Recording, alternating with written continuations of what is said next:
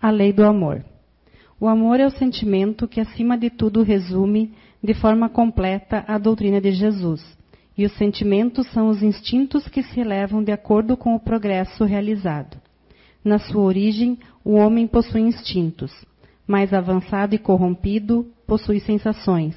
Mais instruído e purificado, possui sentimentos. No momento mais delicado e evoluído dos seus sentimentos, surge o amor. Não o amor no sentido vulgar da palavra, mas sim o sol interior que condensa e reúne em seu foco ardente todos os anseios e todas as sublimes revelações. A lei de amor substitui o individualismo pela integração das criaturas e acaba com as misérias sociais. Feliz daquele que, no decorrer de sua vida, ama amplamente seus irmãos em sofrimento. Feliz daquele que ama, pois não conhece nem a angústia da alma, nem a do corpo. Seus pés são leves e vive como se estivesse transportado fora de si mesmo. Quando Jesus pronunciou a divina palavra amor, os povos se emocionaram e os mártires, cheios de esperança, desceram ao circo. O Espiritismo, por sua vez, vem pronunciar uma segunda palavra do alfabeto divino. Ficai atentos, pois esta palavra ergue a laje das sepulturas vazias. É a reencarnação, que triunfando sobre a morte, revela ao homem deslumbrado seu patrimônio intelectual. Obrigado, Flávio. Boa noite a todos. É, eu recebi esse tema alguns dias atrás e ainda não tinha acontecido algumas coisas no mundo que agora são motivo de das nossas conversas aí uh, em casa, né? o cafezinho da empresa, enfim, é a discussão que está em voga.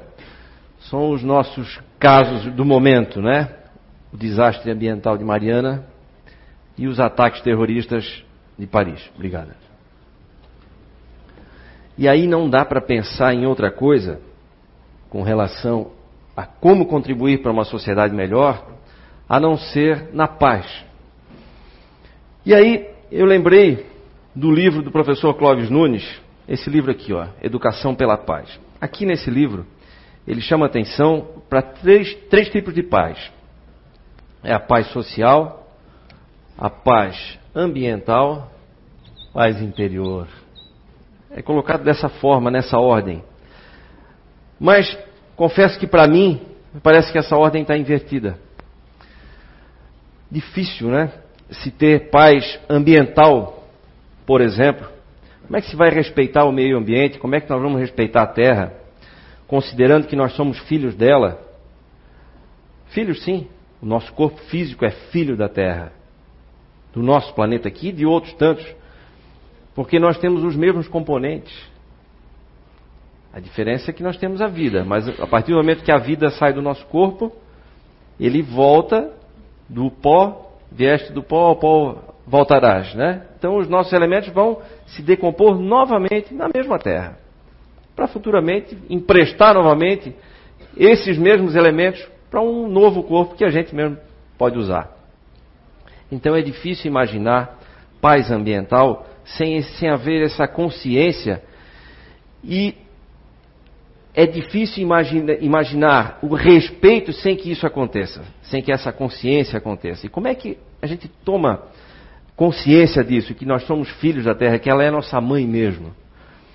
Através do conhecimento, através disso que a gente está fazendo aqui, as diversas religiões hoje falam sobre isso, sobre respeito ao meio ambiente, sobre o controle da ganância. Será que ali em Mariana foi um caso de ganância somente? Ou foi apenas um descaso? Será que no nosso dia a dia a gente também não faz assim? Com determinadas ações. Quer ver? Vou, citar, vou contar uma historinha para vocês aqui. O José chegou para o patrão, trabalhava 20 anos na empresa. E aí pediu licença, tá, eu queria falar com o senhor. Olha, eu estou trabalhando aqui na nossa empresa há 20 anos, sou dedicado, nunca faltei, recebo prêmio assiduidade e tudo mais e tal. E, no entanto, o Juca trabalha aqui há três anos somente e ele já ganha mais do que eu, estou me sentindo injustiçado. José, muito bom que tu viesse aqui, mas depois de a gente prosseguir com esse assunto, depois a gente prossegue com esse assunto, eu preciso te dar uma tarefa agora. Aí o José ficou meio atônito, né? Eu decidi que eu vou servir abacaxi como sobremesa para todos os funcionários da empresa.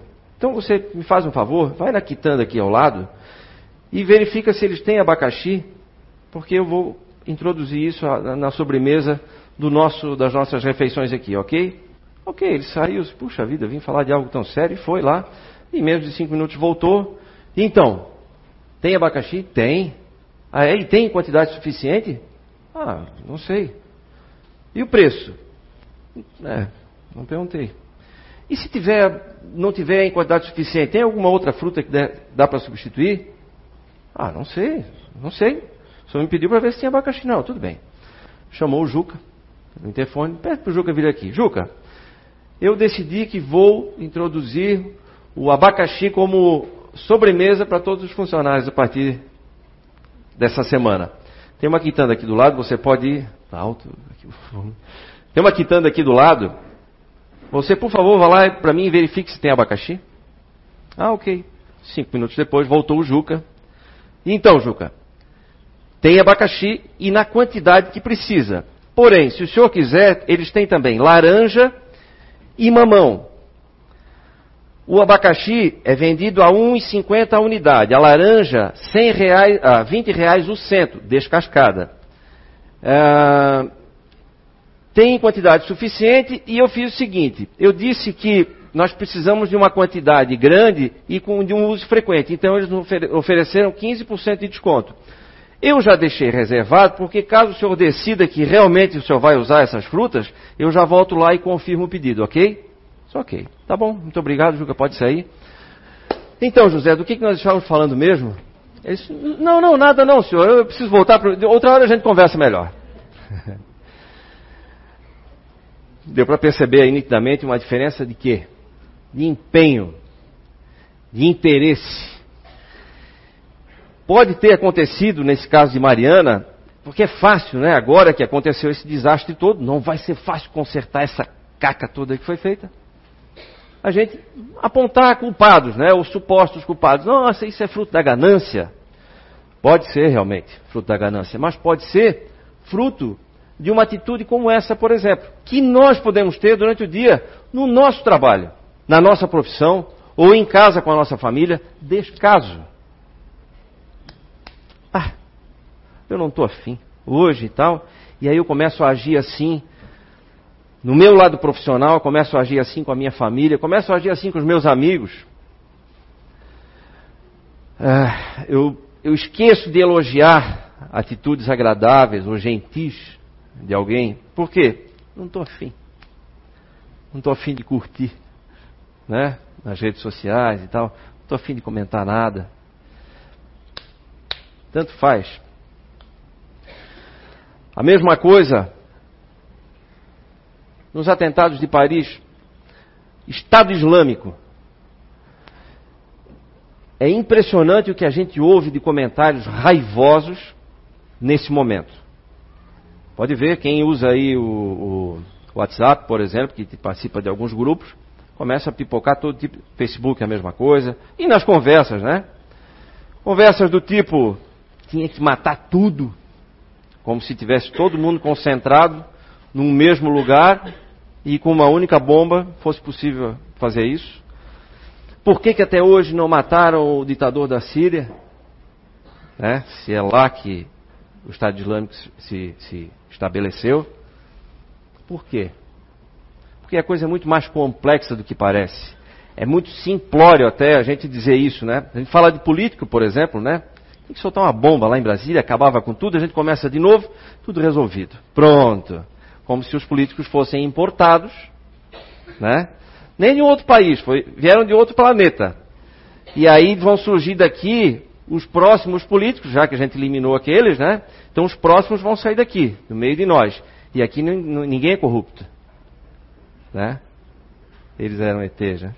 Então, pronto. Não vai ter mais corrupção, porque a gente acabou com tudo lá. Era só lá que tinha corrupção. Aqui ninguém fura fila, né? Ninguém esquece de dar o troco certo, veio o troco errado, não devolve. Ninguém faz isso. Ninguém vai conversar com o diretor da escola pedindo para dar uma nota a mais porque o aluno estava passando, o filho estava passando com as calças na mão, ia ficar, na verdade, foi lá conversar com o professor, pedir ou ameaçar. Ninguém faz isso aqui. Eu sei que não. Né? Essas pequenas corrupções do dia a dia retratam o quê? O nosso perfil, a nossa cultura. Isso é cultural. Então, se na corrupção é assim, no... o nosso empenho, ele está comprometido muitas vezes, por isso, pelo nosso descaso, o exemplo que eu citei ali dos dois funcionários, se a nossa conduta moral, ela também está comprometida por essas pequenas corrupções diárias, também está comprometida a paz no mundo por causa do que nós temos dentro de nós. Ora, todos nós estamos conectados. Nós somos filhos da Terra pela matéria, mas nós participamos da psicosfera da, da Terra pelo nosso pensamento. Nós estamos ligados, todos nós, pelo que pensamos, pelo que sentimos, e automaticamente nós emanamos isso. Então, todos nós aqui estamos mergulhados, diria que num um pensamento global. E esse pensamento global, ele vai elevando de nível ou baixando de nível conforme cada um contribui, conforme a sua contribuição individual. Portanto, eu preciso cuidar do que eu penso e do que eu sinto, porque eu estou alimentando ou deixando de alimentar o ódio, por exemplo. É muito fácil a gente falar, por exemplo, né, já que citamos o Estado Islâmico, é muito fácil a gente dizer que é um bando de radicais. É muito fácil a gente dizer que o islamismo e os muçulmanos são extremamente violentos, são loucos, tinha que acabar com tudo e tal. Mas vamos entender por que disso. Olha, são, tem, tem, muitas controvérsias aí a respeito de números, mas vamos citar aí um número redondo: 30 mil militantes do Estado Islâmico. Lembrando que o Estado Islâmico se oficializou agora, ano passado. Mas, como o Estado Islâmico, nós tivemos muitos outros uh, grupos terroristas no mundo, né, em diferentes épocas, que já nem existem mais. A própria, a própria Al-Qaeda do Osama Bin Laden, que executou aqueles ataques terríveis lá em 11 de setembro em Nova York, não quis mais se aliar nem ao Estado Islâmico, tamanha brutalidade desse grupo. E ela própria já está bem, bastante enfraquecida, já não é mais a Al-Qaeda dos tempos de Osama Bin Laden. Então, é, mas eles não são todos árabes. Basta lembrar que a maior, ou a segunda maior comunidade muçulmana fora de países árabes é na França. E todos viram aí que tem alguns terroristas eram franceses ou belgas.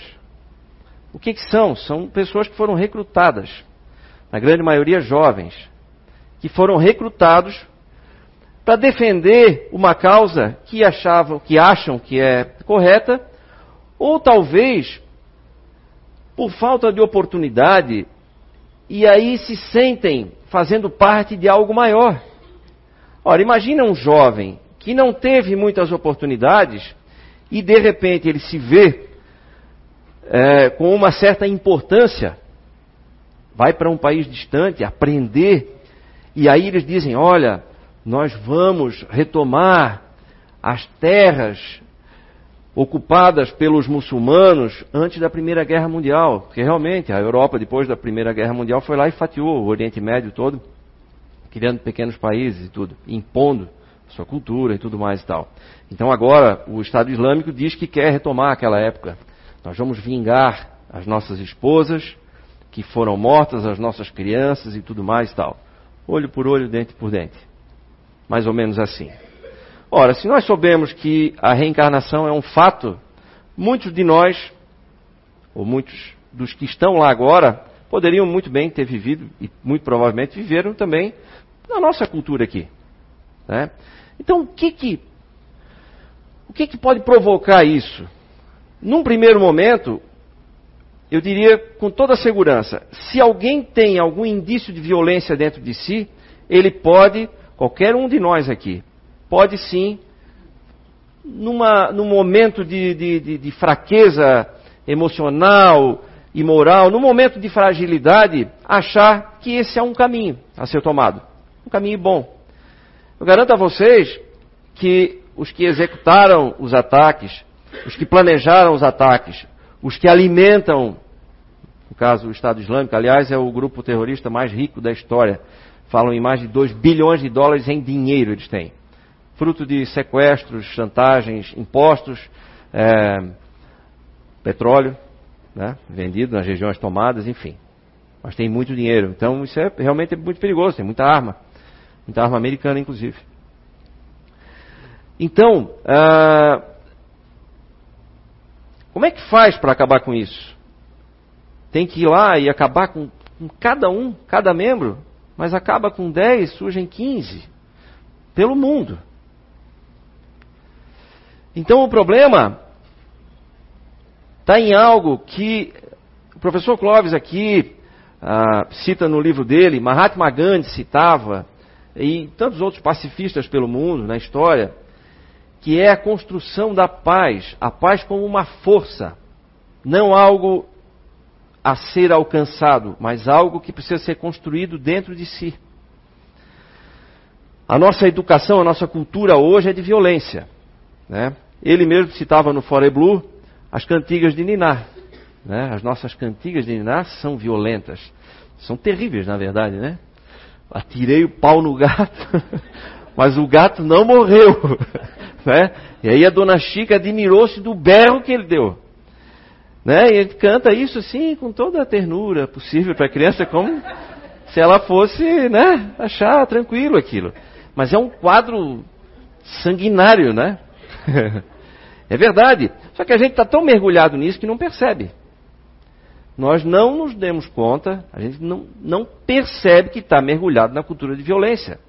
Hoje, as crianças brincam com arminha, com arma. Os jogos de videogame são de guerra, os mais populares. São de guerra.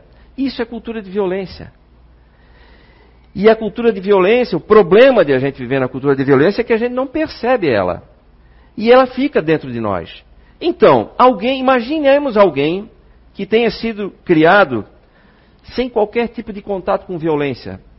Nem violência praticada pelos pais, nem jogos violentos, nem competição exacerbada que pode levar a atos violentos, não teve contato nenhum. Ou seja, vamos imaginar algo utópico, né? alguém que não tem a violência dentro de si, não sabe o que é reagir violentamente, não sabe, não aprendeu.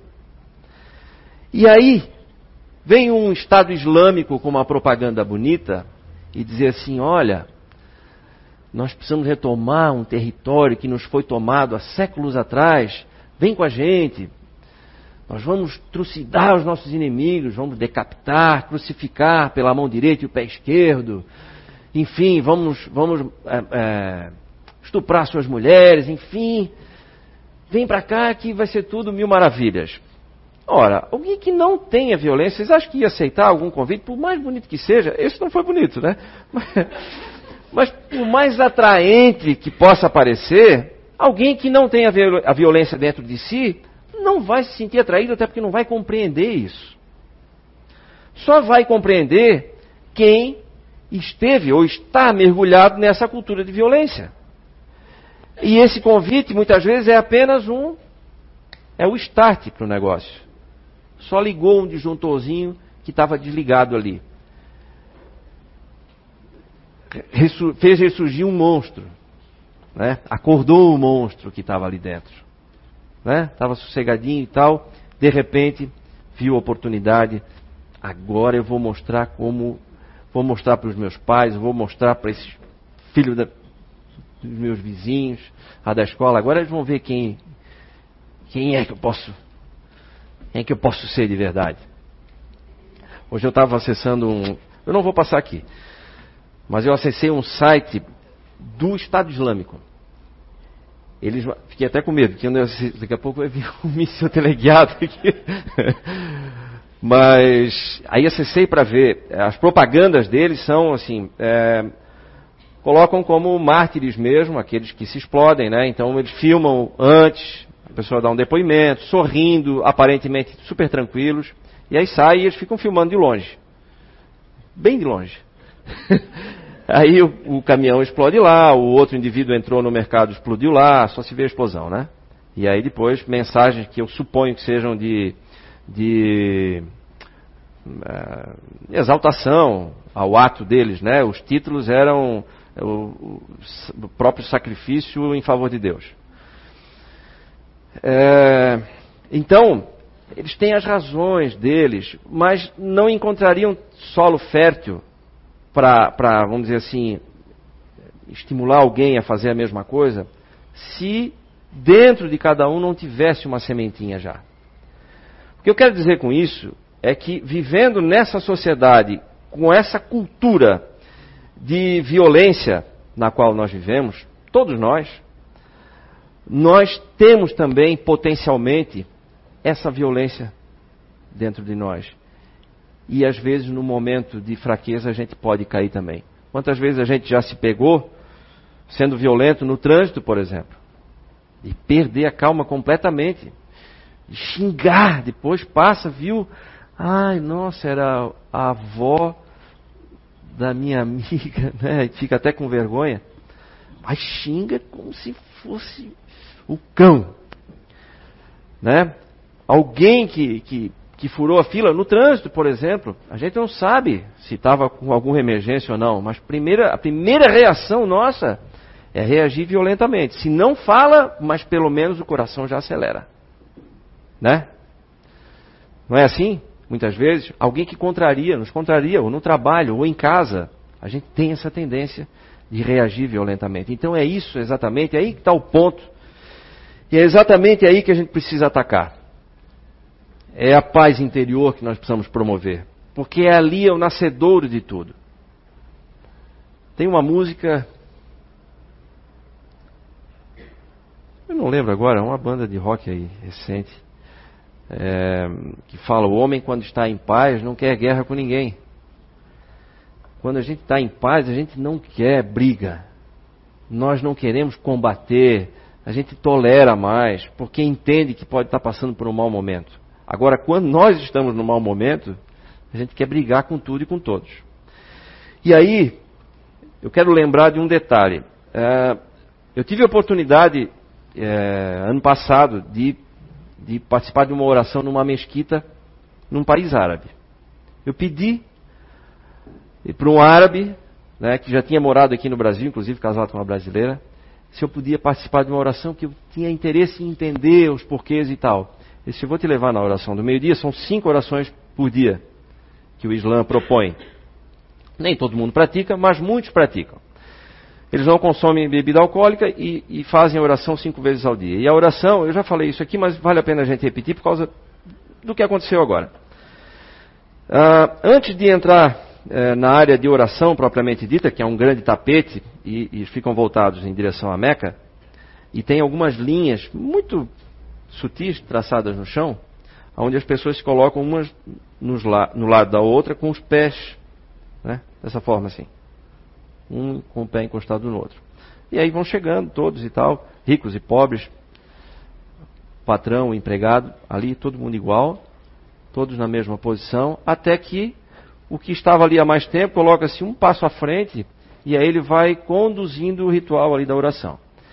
Antes de chegar nesse ponto, eles fazem é, uma purificação que eles chamam de o ritual da ablução. O que, que é? Consiste em tirar os sapatos, arregaçar as mangas, tirar paletó e gravata, quem está de paletó e gravata. Tem lá um lugarzinho para pendurar. E ele vai se purificar. O que, que é?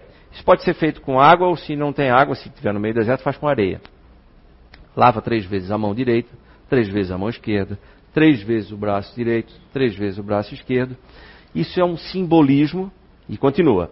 Três vezes o pé direito, três vezes o pé esquerdo, o rosto três vezes, a boca três vezes, o nariz três vezes. Durante esse ritual de preparação para entrar na área de oração propriamente dita, eles têm que se desligar de todo e qualquer eh, pensamento impuro. quais sejam. Pensamento impuro em relação a uma outra pessoa, sentimentos de raiva, uh, desejo extraconjugal, uh, qualquer coisa que seja considerado um pensamento impuro. Nós sabemos o que é um pensamento impuro, certo? E aí vai para a oração. Por isso que mulheres, por exemplo, não ficam no lado de homens, porque dependendo do movimento que vai fazer, pode tocar na mulher. Vai tocar, vai desconcentrar, vai lembrar que tem uma mulher aqui do lado. Já vem, pode vir um pensamento impuro. Nesse momento, então por isso que não existe homem e mulher, homem e mulher, não. Fila de homem e mulheres sempre atrás. Na frente também não. Também por uma razão óbvia. Né? Tem momentos que as pessoas se abaixam, né? chega a tocar com a testa no chão e tal. Então não pode desconcentrar. e nesse momento, no momento em que desconcentra, ele tem que se retirar dali, voltar e repetir todo esse ritual. Ok. Ah, nossa, mas que coisa mais estranha, desconfortável, né? Não tem nada de prático aí. Não, ok, não tem, realmente não tem. Foi aí que eu entendi que muitos deles têm a testa escura, que é um calo, na verdade. Aqueles que mais, os mais assíduos, vamos dizer assim, eles fazem cinco vezes ao dia, todo dia. Né? Então encosta, não é que bate com a cabeça, mas encosta a cabeça lá no carpê, volta, lá, várias vezes durante cada oração. Então são muitas vezes, chega a fazer um calo, fica com a testa escura. Ah, mas aí vamos comparar com a gente aqui. O mundo ocidental. Trabalha, a gente trabalha, vamos, vamos supor que a gente, trabalha, a gente trabalha num escritório de negócios. E fechamos o negócio do ano hoje. No almoço, acabamos de fechar o melhor contrato do ano, chave de ouro. Pronto, ninguém trabalha mais à tarde. A bebedeira come solta e vai na madrugada, né? E aí no outro dia ninguém mais tem condições de trabalhar, mas também não precisa mais também. É, o ano já está garantido e assim vai. A gente comemora por qualquer coisa, por pequenas coisas ou por grandes coisas, a gente quer comemorar. E aí no outro dia também está de ressaca e tal, no trânsito, alguém furou um sinal, pronto, e já sai brigando com todo mundo e mete a mão na buzina e para atrás, porque aí tem um condicionamento e fica pá, até a pessoa olhar e faz uns gestos de carinho. É, sinal. De, e fica aquela maravilha. E assim segue durante o dia. Isso foi de manhã cedo, com aquela ressaca. E aí segue durante o dia assim. Chega então no escritório, com aquela raiva toda, aí já briga com mais meia dúzia, e se bobear, a gente continua o dia desse jeito. Estragou o seu e começa e continua estragando o dia de muita gente que vai convivendo com a gente nesse dia. Vocês acham que é possível alguém que para cinco vezes ao dia para fazer esse ritual todo de higiene mental, higiene sentimental, e vai fazer oração se colocando em condição de igualdade com todos que estão aqui ao seu lado, e em condição inferior ao Deus que está ali, quer dizer, se colocando humildemente, agradecendo, porque eles agradecem né, pela vida que tem. Vocês acham que alguém que faz isso cinco vezes ao dia consegue, por exemplo, se na primeira hora da manhã acontecer algo errado, ele vai continuar com o dia todo, todo invertido, todo trocado durante o dia todo? Não. Porque ele faz alguns pit stops aí durante o dia. Ele interrompe isso. Isso é o islamismo. Promove isso. E aí a gente vê o quê? Extremamente disciplinados, trabalhadores. Lembrando que eles não têm água, né, gente? É só deserto. Falando dos países árabes, né? É, no caso lá, especificamente onde eu estava, muito rico. Mas rico da onde? De onde é que tiraram a riqueza? Do tino comercial que tem e do trabalho e do esforço. E percebe-se claramente que o respeito que se tem pelos seus governantes não é uma imposição e não é por medo. É um respeito conquistado com o trabalho. Eles trabalham muito. Ah, mas e essa ostentação? Não, não. O que, que vocês vêm ver? Vocês vão atravessar o mundo, a terra, para vir aqui ver o que? A areia do deserto? Não, né? Ou ver as nossas lindas caras barbudas aqui. Né? Também não. Nós temos, temos que ter um atrativo para vocês. Mas, e eles funcionam hoje como grandes comerciantes, são, são pontos de distribuição para a Ásia para o Oriente Médio. E, e, e, na verdade, travam acordos comerciais com o mundo inteiro. Países árabes têm negócios com o mundo inteiro. E aí tem uma pequena minoria, mas mínima em relação a todo o restante, que aí resolveram interpretar do jeito deles o Alcorão, que seria o livro sagrado, e aí sai distribuindo bombas e tiros aí pelo mundo afora. Por causa disso, dá para condenar essa religião? Se fosse assim, a Igreja Católica também queimou gente viva na Santa Inquisição. E aí? Não é, não é, o problema não é religião, são as pessoas, é o que as pessoas querem fazer com ela. Né? E de aí, o que eu vejo de grave nisso é que diante disso tudo as pessoas se fecham num conceito com pouca ou nenhuma informação a respeito, assumem um lado e o pior, com muita raiva. Os comentários que a gente ouve são terríveis mesmo. Como eu costumo falar uh, da questão da pena de morte, ah, não, tem que matar. Gente, a diferença de alguém que matou e recebeu como sentença a pena de morte e você que votou em alguém e esse alguém aprovou uma lei a favor da pena de morte, ou seja, você votou, apertou um botãozinho e ele lá com a caneta, a diferença entre aquele que matou e você que autorizou a execução é que ele matou primeiro. Friamente analisando, é isso. Ele matou primeiro. Matasse, então agora eu vou te matar. Pronto. Eu reajo com a mesma brutalidade, a mesma violência. Mudam os motivos, mas é igual. Por quê? Porque está dentro de mim. Eu tenho essa violência dentro de mim, eu não estou em paz. Eu vivo nessa cultura de violência, então eu quero revidar a violência com a mesma arma. Da mesma forma como o Estado Islâmico está fazendo, os soldados franceses escrevendo frases nos mísseis, né? Vocês viram? Circulou aí nas redes sociais. Tinha lá, né?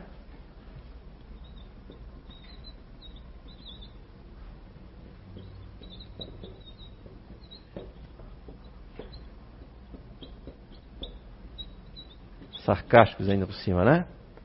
De Paris com amor. Nos mísseis, nos aviões, né? Vários. Ninguém viu isso. Tem vários, né? Mísseis ali, as frases escritas e tal. Sarcasmo puro e muito ódio também. Então, se eles, se o Estado Islâmico está carregado, infestado de ódio dentro de si, nós aqui não estamos? A diferença é. Qual é a diferença? Ah, não, peraí. Os caras são loucos. Não, realmente. Eles têm, eles têm uma interpretação totalmente errada. Aqueles. Esse pequeníssimo grupo que vai acabar. Já vou profetizar aqui para você, para vocês. Vai acabar. Como acabou o ETA na Espanha, como a própria Al-Qaeda aí recentemente, já não, nem, praticamente nem existe mais para o mundo e tantos outros grupos terroristas aí se acabaram, porque eles vão ser sufocados. E aí pergunta, mas não é mais fácil ir lá, é, tira o ditador e tal? Não, gente. Tem gente, Estados Unidos, por exemplo, querendo tirar o Bashar al-Assad, que é o ditador da, da Síria.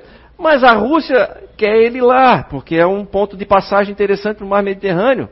Então fica um querendo tomar o lugar do outro. Imagina duas potências dessas, elas não podem entrar num conflito direto, porque senão o negócio fica muito, muito maior do que um ou outro ataque terrorista ali. Né? Então eles precisam se entender, mas é um negócio complexo. Aí tem os rebeldes que querem, são contra o ditador. Então os Estados Unidos apoia eles, França também, apoia os rebeldes. Mas aí o Estado Islâmico também quer tirar o ditador. Não, peraí, então se tirar o ditador, o Estado Islâmico está muito forte, acaba avançando, pode, pode assumir o governo lá. Então como é que faz? Então eu vou ter que me juntar com, com um adversário meu para gente, a gente criar um plano? É isso mesmo. E é o que estão fazendo. Né? A exemplo do que aconteceu na Segunda Guerra Mundial, que o foco do mundo voltou-se para, para os nazistas, né?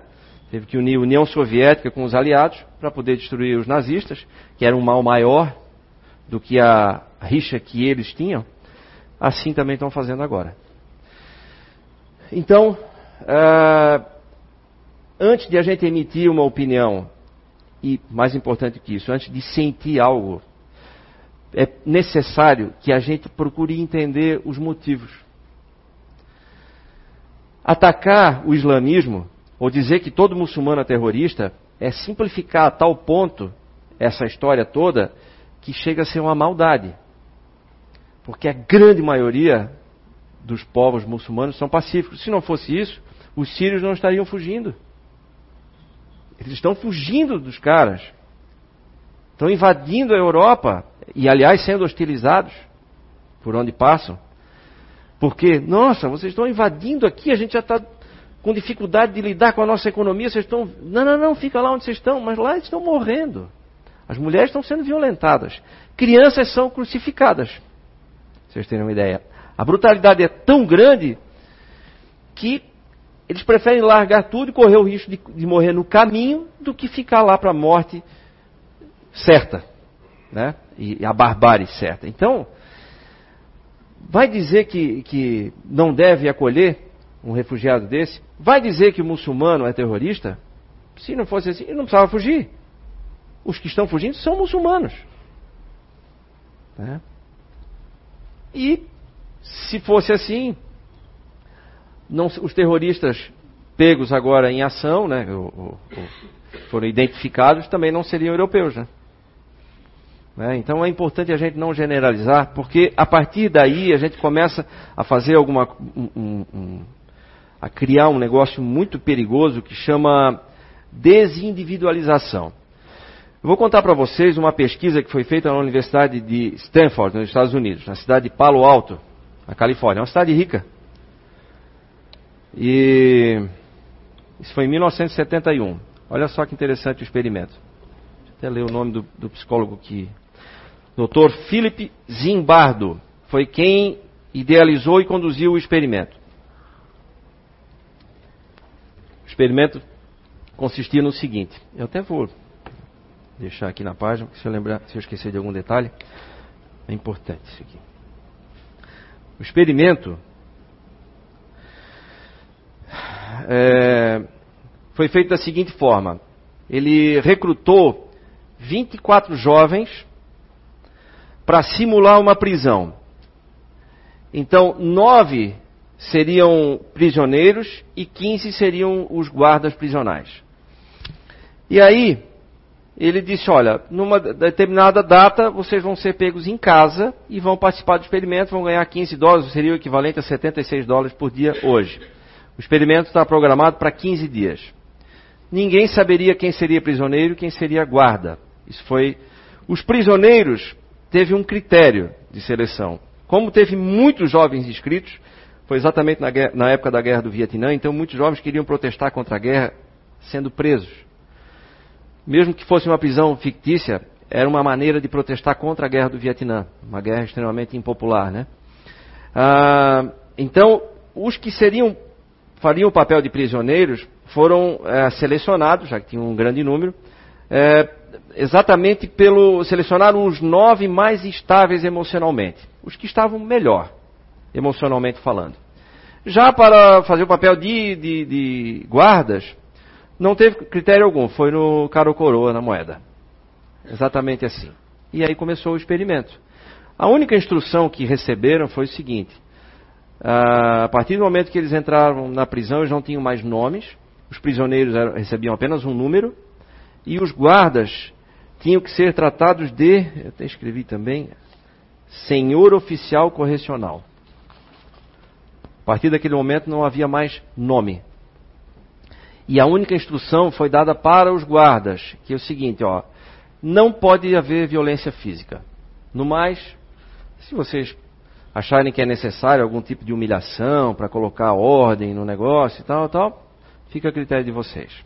E aí começou o experimento. Primeiro dia tudo bem, segundo dia já o negócio desandou para a violência. E aí, deixa, deixa eu ler aqui para vocês terem uma noção mais clara do que eu estou falando. Quer ver? Olha só. A prisão, os guardas, os prisioneiros. Os prisioneiros deveriam vestir apenas roupões ao estilo do Oriente Médio, sem roupa de baixo e chinelos de borracha. Tais medidas fariam com que eles adotassem posturas corporais estranhas, segundo Zimbardo, o psicólogo, visando aumentar o desconforto e a desorientação. Eles receberam números ao invés de nomes, e estes números eram costurados aos seus uniformes, e os prisioneiros tinham que usar meias calças apertadas feitas de nylon em suas cabeças, para simular que seus cabelos estivessem raspados. Uh, similarmente aos cortes utilizados na recruta militar.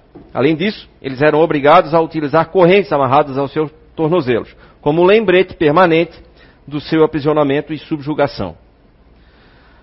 Uh, então, os guardas, vocês podem gerar nos prisioneiros sentimentos de tédio, de medo, até certo ponto, e transmitir-lhes uma noção de arbitrariedade e de suas vidas e de que suas vidas estão totalmente controladas por nós. Então, deixou bem aberto, mas tinha que mostrar quem é que mandava. Através das atitudes, das palavras, da humilhação, enfim.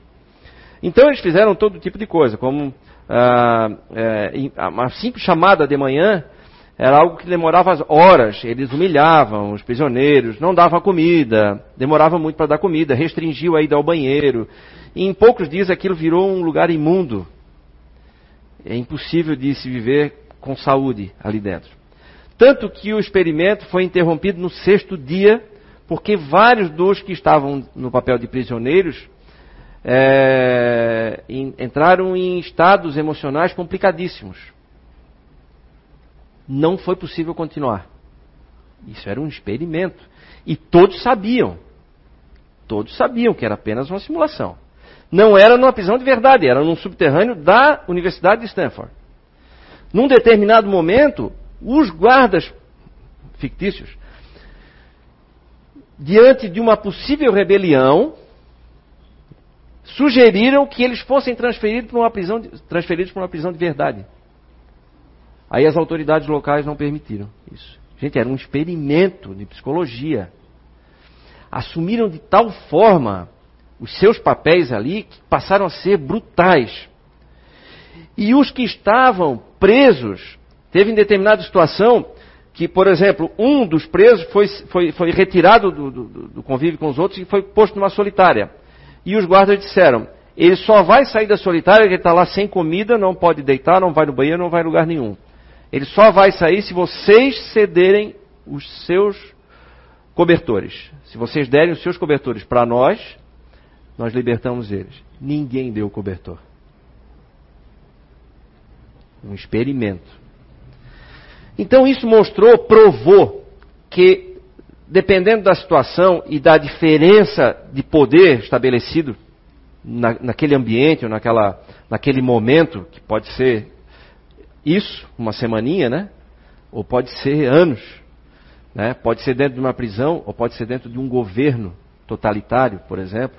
Né? Pode ser dentro de um grupo.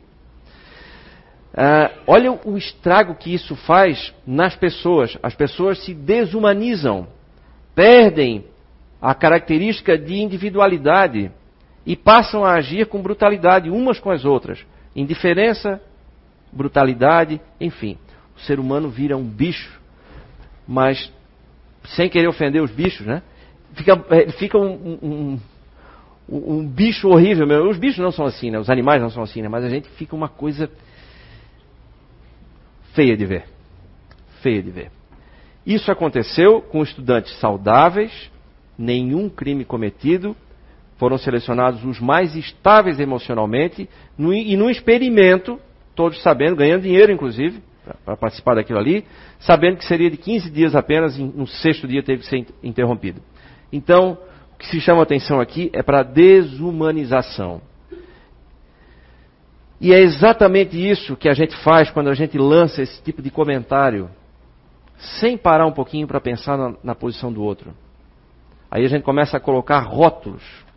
Quando a gente começa a colocar rótulos, a gente está se desumanizando a gente está esquecendo que o outro é um ser humano, que pode estar tá equivocado, mas que é um ser humano, que um dia vai se corrigir novamente. Então a gente começa a colocar rótulos assim: é, gay, é, macaco, o que mais? Vamos lá. Como? Malaco. Paraíba. Argentino. Não é? É argentino. E, e por aí vai. A gente começa a colocar rótulos. Quando a gente coloca rótulos, tem alguém da Argentina aqui? Não, não. Tá, ok. Mas, bom, o paraguaio, já tem uma história interessante do Paraguai, vou ver se dá tempo ali. Mas, por exemplo, eu tenho amigos da Argentina. Quando a gente fala argentino, ele coloca todo mundo no mesmo balaio e passa a hostilizar. Isso acontece muito em épocas de jogos de futebol, Brasil e Argentina. Pronto. E eles também para nós, né? Então o rótulo é perigoso. O rótulo é o disjuntorzinho que liga aquela coisa ruim que está aqui dentro.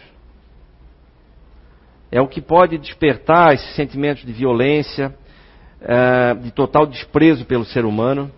A partir do momento que eu coloco um rótulo, eu esqueço que o outro tem sentimentos, que tá, que tem toda uma história igual à nossa.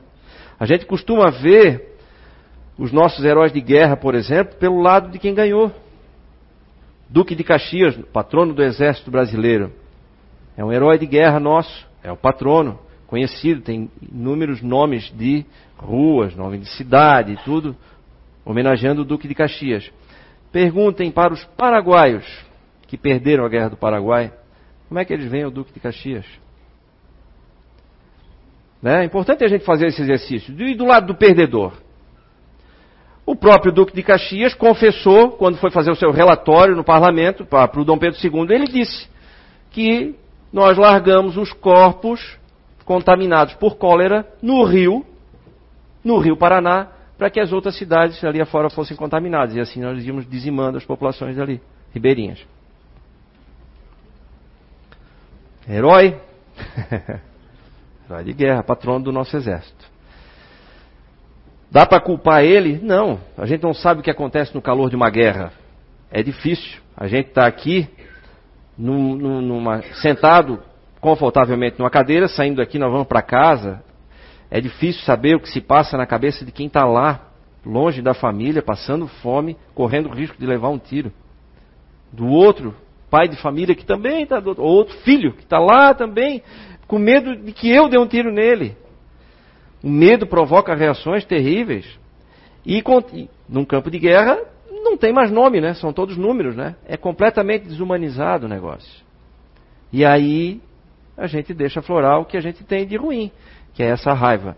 Então nós só vamos conseguir construir paz a partir do momento que eu começo a cuidar melhor do que eu penso e do que eu falo, inclusive. Porque a partir do momento que eu falo, eu dificilmente volto atrás. Eu assumo uma posição eu tomo um partido e não volto mais. O orgulho não deixa?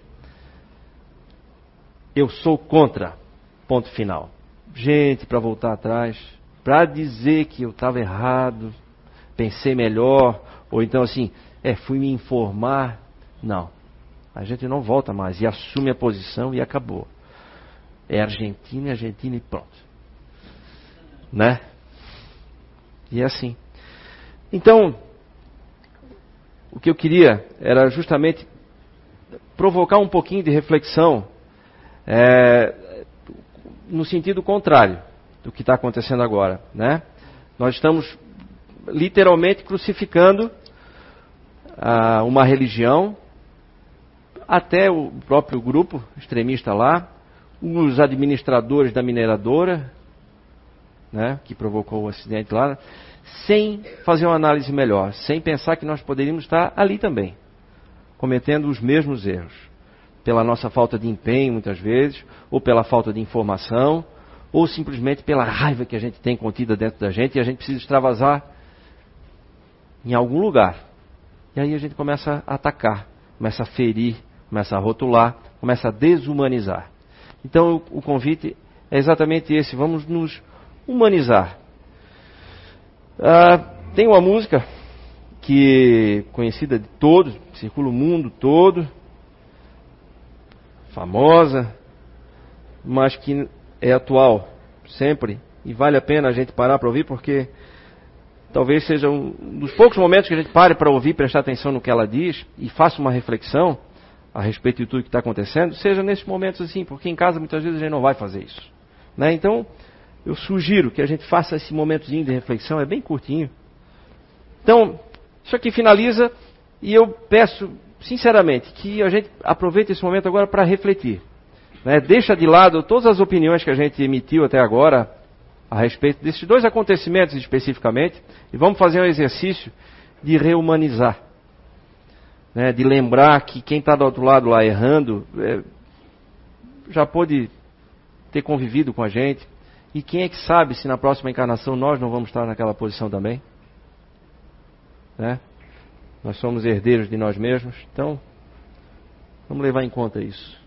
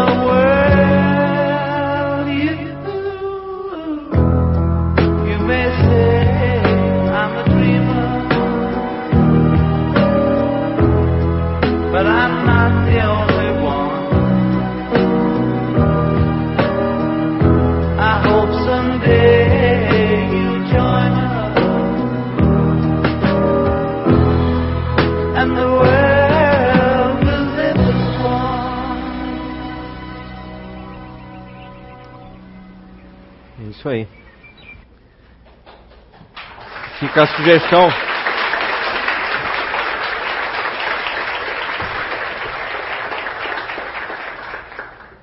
Fica a sugestão então de reflexão, né, gente?